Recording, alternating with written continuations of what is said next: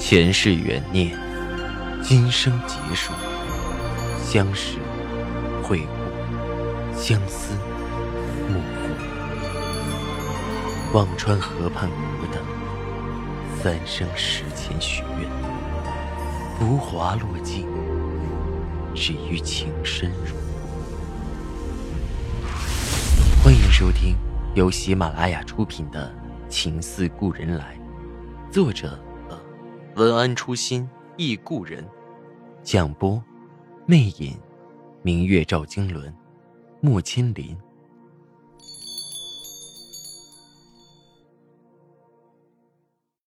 第十三集，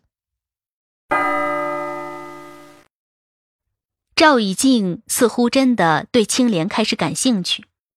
他找赵以静吃饭已经不需要借口了，只要他有空便可。甚至月底去香港那位周小姐的公司谈生意，回来还给青莲带了一件首饰，小提琴状的玫瑰金镶钻链子。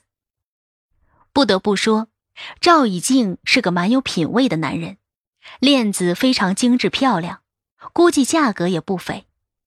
青莲特意带给我看，眉眼里都是我从没见过的星星笑意，我为他开心。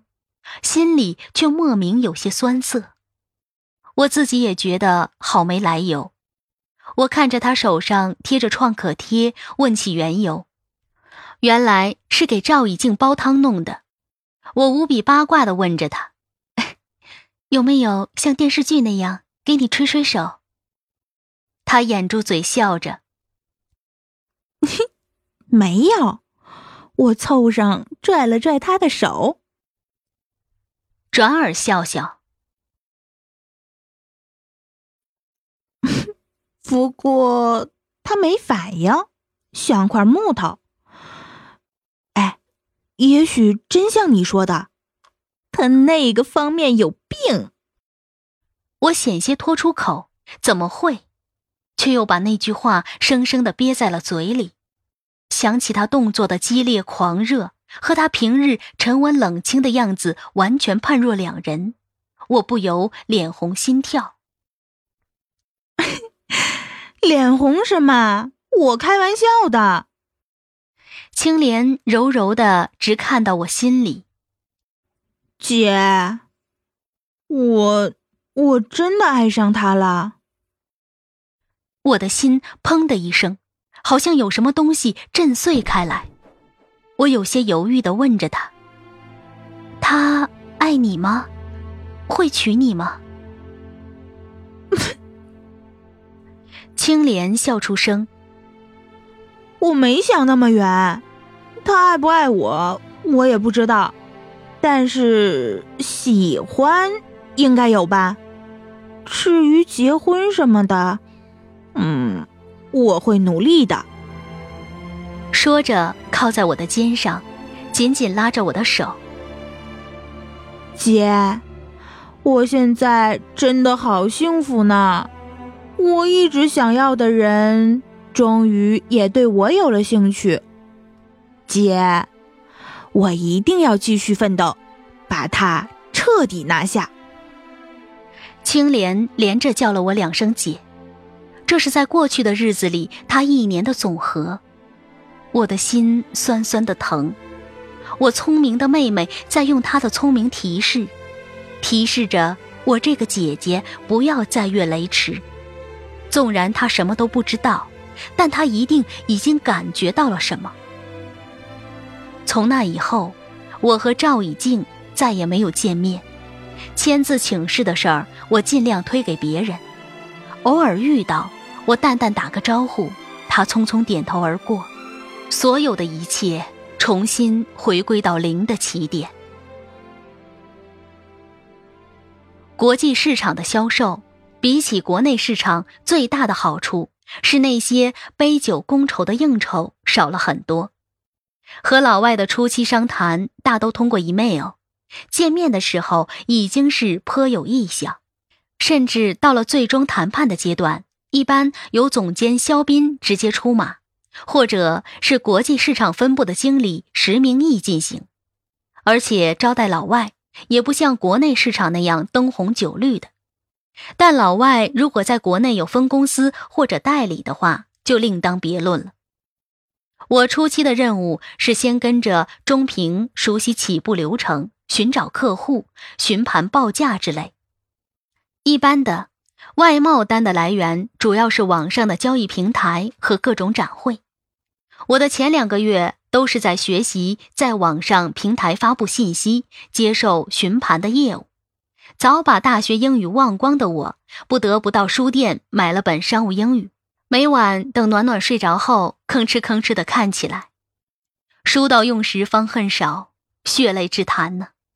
可是不知道是我的英语水平太次，还是我负责的平台浏览量少，发布的信息都已经两周了，还是没有人询盘，难免起急。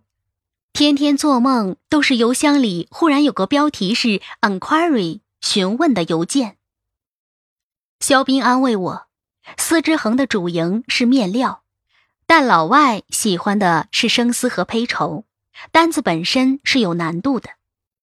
我也听说赵以静近年控制着生丝和胚绸的规模，着力于丝绸面料的生产加工，和顾军学校的专利合作也是为了面料投入。但从我个人来讲，并不理解他这种做法。整个中国市场都是出口原料生丝和胚绸。中国的面料和成品不够高端，老外根本看不上。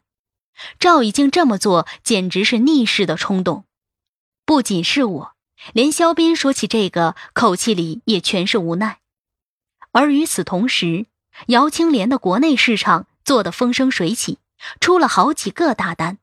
甚至有一次，赵以静回南京参加一个大型的丝绸展销会，还带了青莲。展会完毕，青莲顺道回了趟老家，赵以静正好没事儿，亲自开车送他回去，还住了一宿。感觉怎么样？开心到爆了吧？我开着青莲的玩笑，心里却有种说不出的滋味，自己也明白不应该产生这样的情绪，却控制不住。还好，还好喽。青莲掩饰不住开心。他到咱们镇上逛了很长时间呢，还说什么有文化。就咱们那几间破染坊、丝绸厂，早就该倒闭了，哪来什么文化？他呀，还逛得津津有味呢。见你爸妈了？我问的有点紧张。没有，他送我到门口就走了。有家丝绸厂的老板老邱就。镇东头那个，好像以前和他做过生意，知道他去了，还殷勤接待呢。哎，对了，我顺便看了看你爸妈，身体还好。你弟的孩子都学会说话了，小嘴儿把姑姑叫的倍儿爽利。青莲笑得眉眼都开了，和我叽叽咕咕的聊了半天。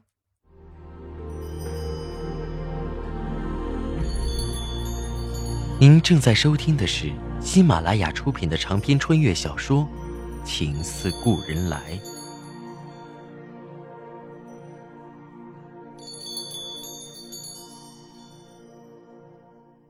而我只有一次上电梯的时候与赵以静同时进去，狭小局促的空间，我的心砰砰乱跳，站在他侧后方，手脚都不知该怎么放，他却神情自若。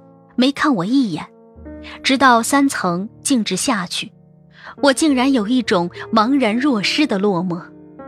原来，不论是感情游戏还是情欲放纵，男人释怀永远比女人快得多，也彻底的多。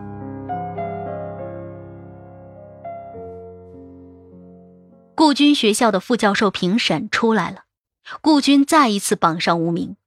顾军整个人颓败了下去，把自己关在屋子里整整一天。晚上走出来的时候，胡子拉碴，眼睛血红，目光有些呆滞。我有些担心的走过去，对他说道：“想开些，不管怎么样，先吃饭吧。”顾军抬眸，冷冷的看了我一眼，冷哼了一声。这不都是拜你所赐吗？我愣在了原地，紧紧咬着嘴唇，只觉得气紧。他在怪我。是啊，如果不是我去捉奸，也许他的专利能选上，也许就不是这样的结果。可是，真的该怪我吗？婆婆不明所以，看着顾军叹气道。哎，你瞎怪洋洋做什么？婆婆还要说什么，顾军却没了听下去的耐心，大步走到卫生间，开始收拾东西，只甩给我们一句：“明天我出差。”顾军第二天一大早便离开了。吃早饭时，婆婆的脸色很不好，苍白的厉害，我以为是昨晚生气的缘故。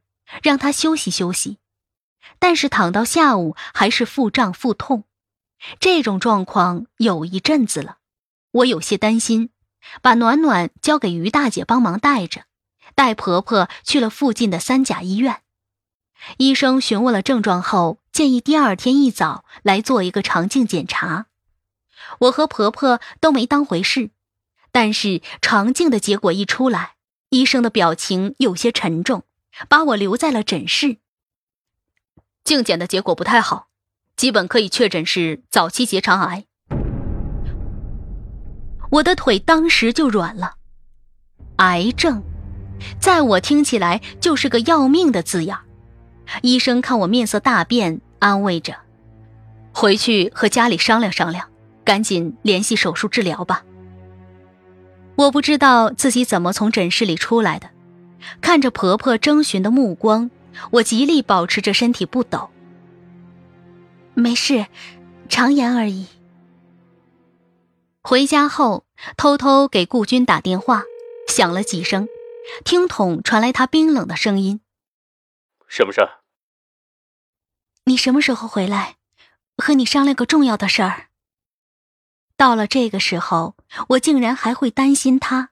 怕他一着急出什么事情，还得十来天。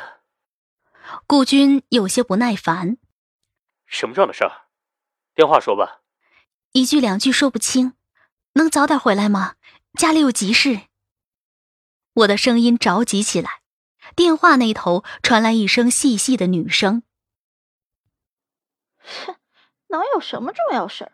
就是在借口抢人，只会害人。”话音未落，顾军已经挂了电话，我气得手脚发抖，再给他拨，一次一次被他按掉，最后是关机。我心里猛地冒出一个词：狗男女。